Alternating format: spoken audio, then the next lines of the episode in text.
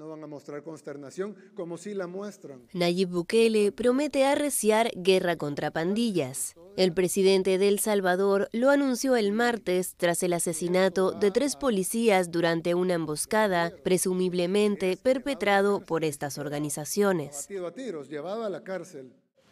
Un mensaje importante que queremos enviarle a las pandillas es de que esto no va a quedar así y que van a pagar caro por, la, por el asesinato de estos, de estos tres héroes que dieron su vida para proteger a la población. Entre los agentes acribillados figuran el jefe de la sección del sistema de emergencias 911 y dos policías que fueron atacados en el barrio La Realidad en Santa Ana, la segunda ciudad en importancia del país a unos 60 kilómetros al oeste de San Salvador.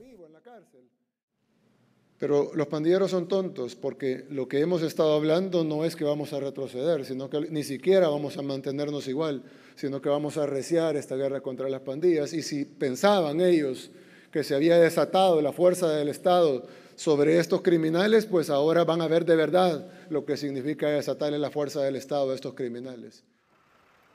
En respuesta a una escalada de 87 asesinatos cometidos entre el 25 y 27 de marzo, el Congreso acogió un pedido de Bukele para decretar un régimen de excepción que ha permitido detener a 43.086 presuntos pandilleros. Ese régimen de excepción, prorrogado hasta fines de julio, permite detenciones sin orden judicial. Organizaciones como Amnistía Internacional y la ONG Human Rights Watch han llamado al gobierno salvadoreño a respetar los derechos humanos. En El Salvador operan principalmente las pandillas MS-13 y Barrio 18. Hasta antes de la arremetida del gobierno estaban encarcelados unos 16.000 de sus miembros, pero con las detenciones de los últimos tres meses estarían tras las rejas 59.086 miembros, un 84% de los 70.000 miembros que oficialmente se considera existen en el país.